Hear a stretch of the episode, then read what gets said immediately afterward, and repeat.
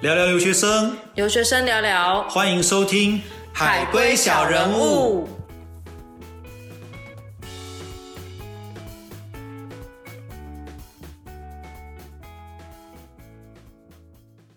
欢迎收听新一集的《海归小人物》，我是 Christy，我是叔叔。哎，叔叔，你还知道要回来录音是不是？哎，我又回来了，真是的。上次我们介绍了 FIU，那我们这次是不是要由叔叔来介绍一下你的学校呢？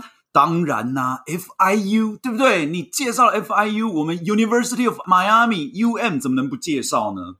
但是我今天不会由我一个人来介绍我们的学校，我请了一个好帮手，我的学弟秘密武器凯。哎，我刚刚不是串好跟你串好说你要叫我迈阿密彭于晏吗？哎，真的，对对对对对，不好意思，没没对观众，这是迈阿密彭于晏，忘了介绍。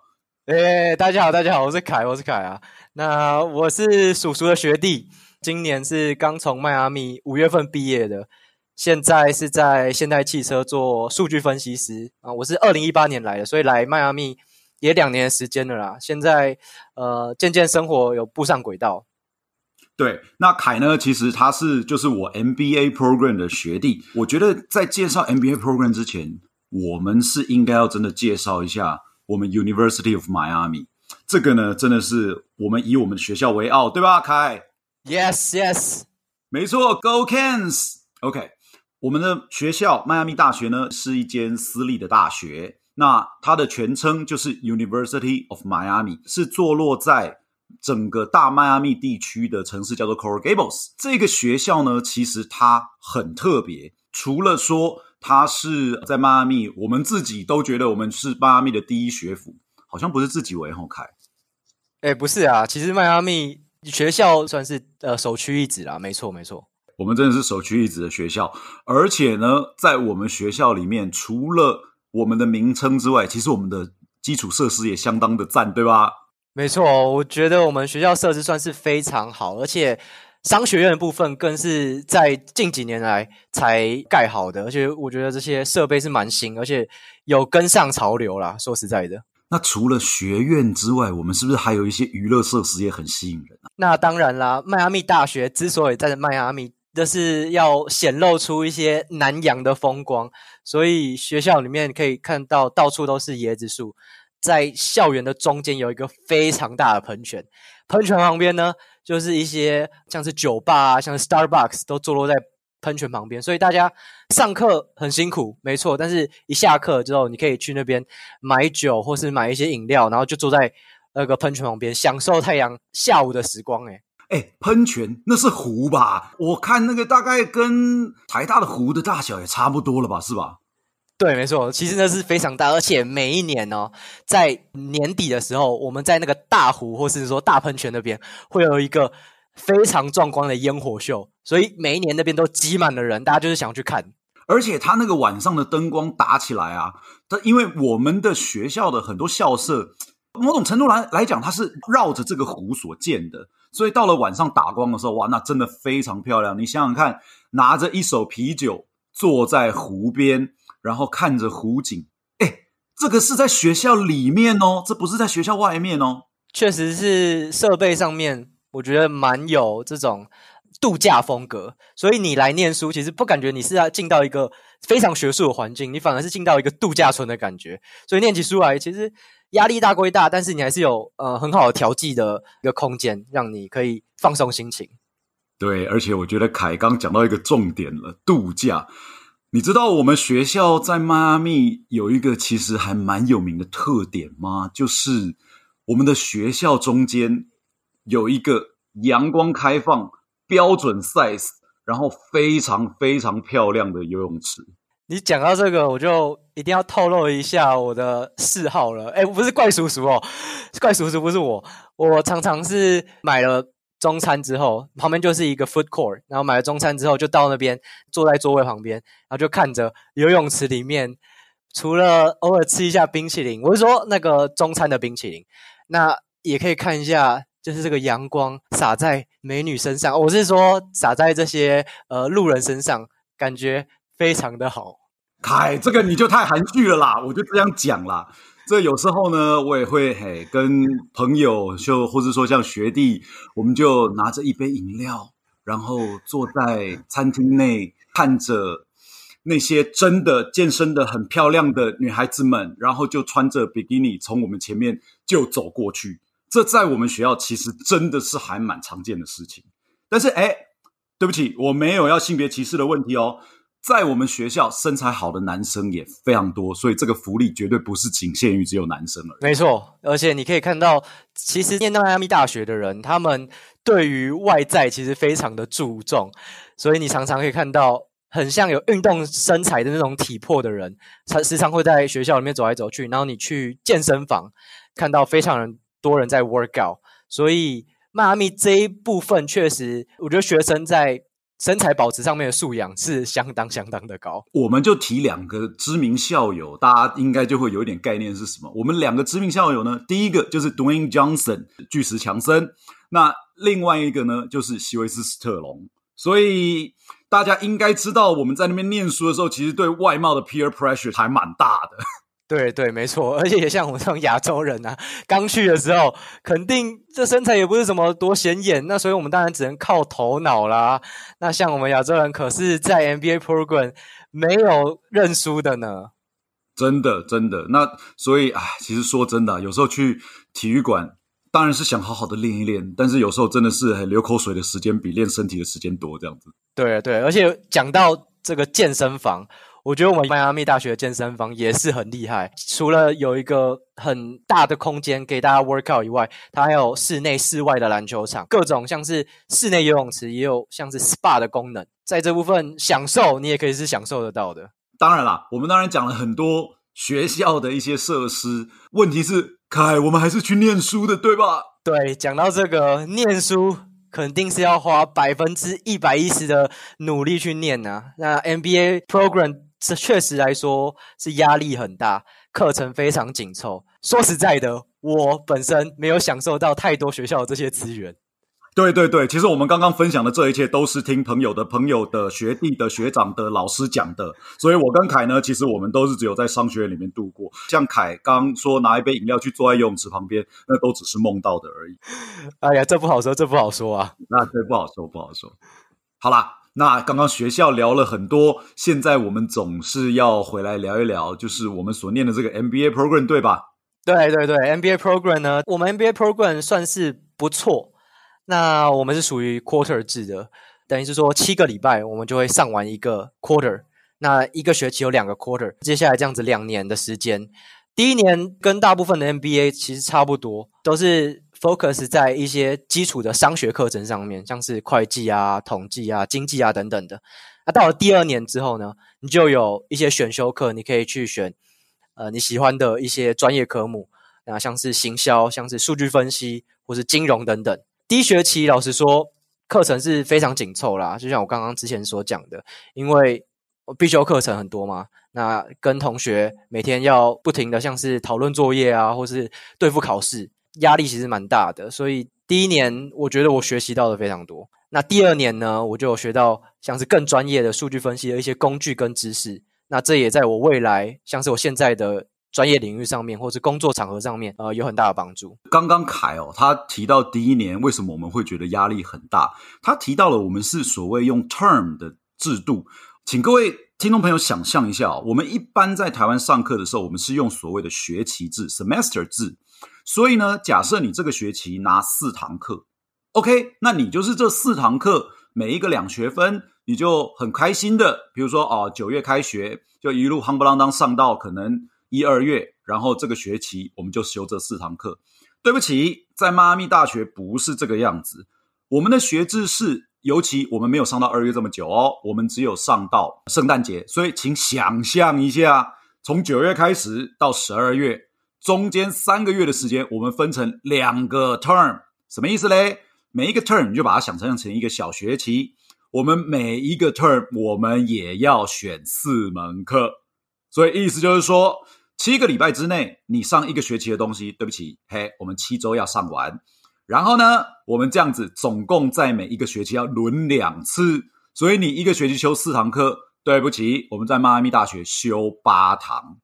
所以这就是凯为什么会讲说我们在第一年真的修的很想死，对吧？凯，没错。比如说啊，会计来说好了，会计我们顶多就像刚刚所说的，上下各一个 quarter 就上完了。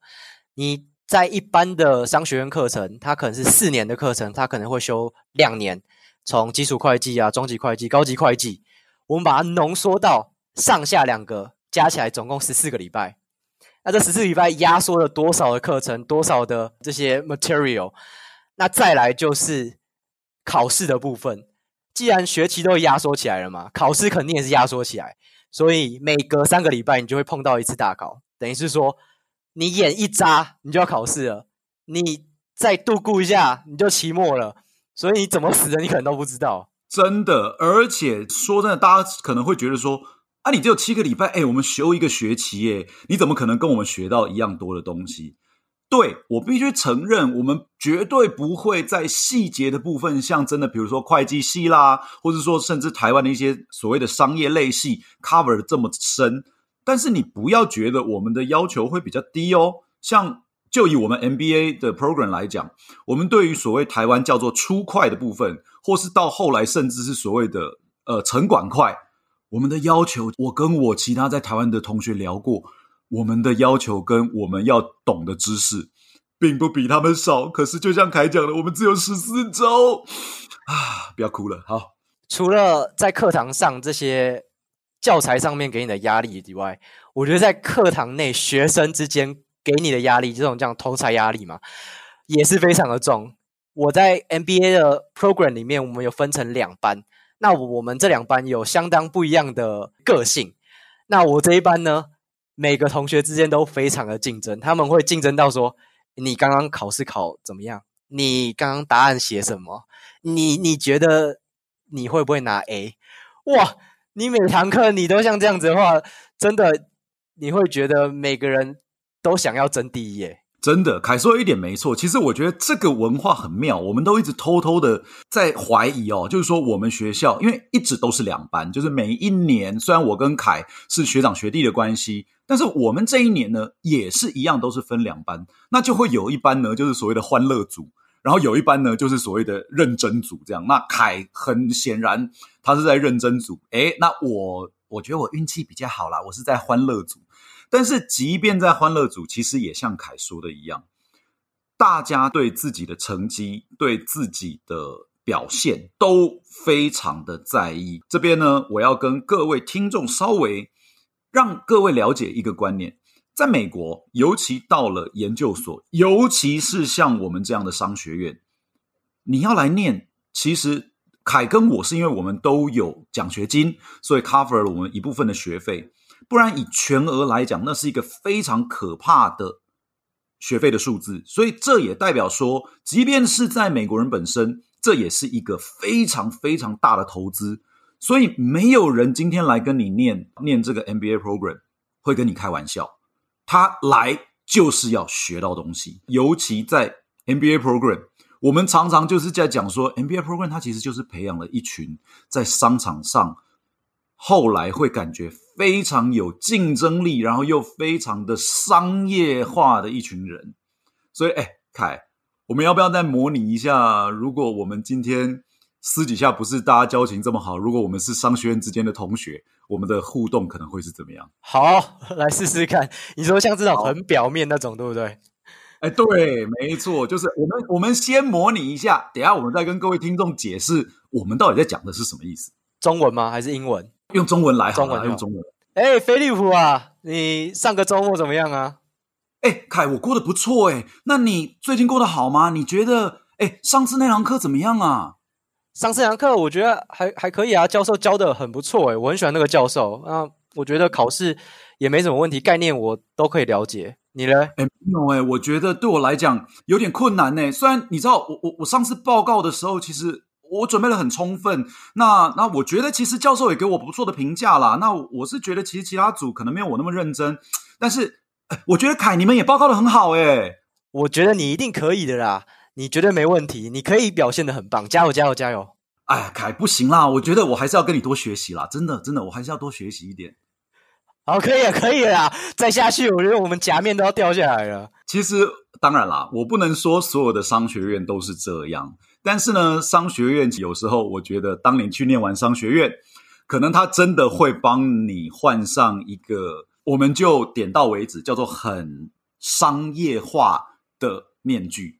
那 OK，这个当然可能是我跟凯的一些些小小的偏见，但是也给各位听众了解一下，就是说。在美国的时候，我们念的商学院，其实大家都会要时时刻刻保持一个所谓的专业态度，所以常常就会有刚刚 那些那样子的对话产生。来念商学院的，老实说了，家里背景其实都有一定的商业成分在，像是我很多同学，不是家里开公司，不然就是已经在当地的生意，或是在什么房地产上面有很大的成就，所以他来这边基本上。他已经有一个很明确的目标，同学之间像这种嘻嘻哈哈或是玩乐方面，他可能就比较没那么感兴趣。你会觉得说，为什么来到念商学院，大家好像对于外国人或是亚洲同学，并没有一个好奇感，都已经有一个很明确的目标，那他们就是要为了这个目标而做一切的努力，达到这个期望值。说真的，对这一点文化的差异，因为我自己我是念过公立学校，那这一次的念呃 U M 是个私立学校，它跟公私立学校之间学生的组成也会有文化上的差异了。的确，就如刚刚凯说的，因为我们在南佛州又是首屈一指的学校，迈阿密本身就是有非常多中南美洲所来的拉丁移民，这一些拉丁移民呢，很多如果说他们家境比较优渥。或是说，本身就像凯刚刚讲的，他自己本身家里已经有家族企业，或是已经有经营一些生意，他选择来念我们学校的可能性就非常的高，所以也会造成我们 学校可能就是这种氛围，呃，维系出来的其中一个原因吧。对，很多像是我同学从中南美洲来，你想象一下，中南美洲他们的币值跟他们的生活水平，相对来说，你可以把它比喻成我们亚洲的东南亚。那当这些国家在生活水平不高情况下，能够把他们的子女推出来到美国念一间私立学校，你就会想象中他们在当地的声望或是整个经济水平是完全不同的 level。这就是我们同学可能在背景上面跟我们有比较大的差异啦。当然，我们刚刚讲嘛，我们念书认真，但是玩我们也是努力的玩。OK，那所以在玩的时候，我们有些真的家境比较好。的同学，他在迈阿密，迈阿密最有名的就是夜店啦，所以他们有时候下了课，晚上周末，有时候进去的那些夜店是我们根本不敢想象的。比如说，他可能入场费一次一个人就是一百美金，他可能呢每个礼拜准时报道，那这对我们这些亚洲的穷学生来讲，那根本是不能想象的事情。讲到。你说的夜店这个一百块美金，我觉得这还是小 case。我跟你说，大家常常有约去的一个地方，其实迈阿密当地不算是特有，但是是一个非常重点的一个文化，就是 street club。到 street club 呢，那不用讲是一百美金起跳，那是好可能是到千以上的，因为进去之后酒的钱非常贵，因为它之所以是 street club，它就是要在其他的项目上面给你多卡点油啦。那当然，其他的就是算当地的这一家店的专门服务项目啊，像是一些比较闲诗秀啊，比较你知道十八禁的这些跳舞类型的，那这些花费可是相当惊人。我听说啦，有人进去就是两三千了。对，没错。但是即便说是呢，进入了像一个 street club，如果你是就算维持一个圣人模式。你可能也至少要个一两百，你才出得来。当然，哎，我跟凯再强调一下，这些都是我们梦到的。嘿，对对对，这些都是那个同学的同学跟我说的。我这个人是比较个性内向、害羞类型。对，我们都属于温良恭俭的那一个类型的。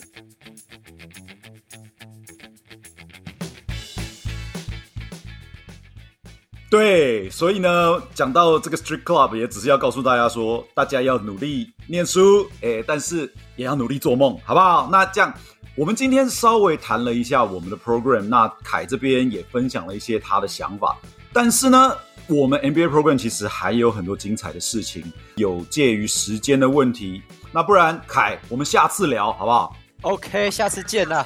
好，下次我们继续。那请各位听众也要继续关注我们的下一集，让我们把我们 NBA program 更有趣的一面、更有趣的一些事项来分享给大家。谢谢。See ya。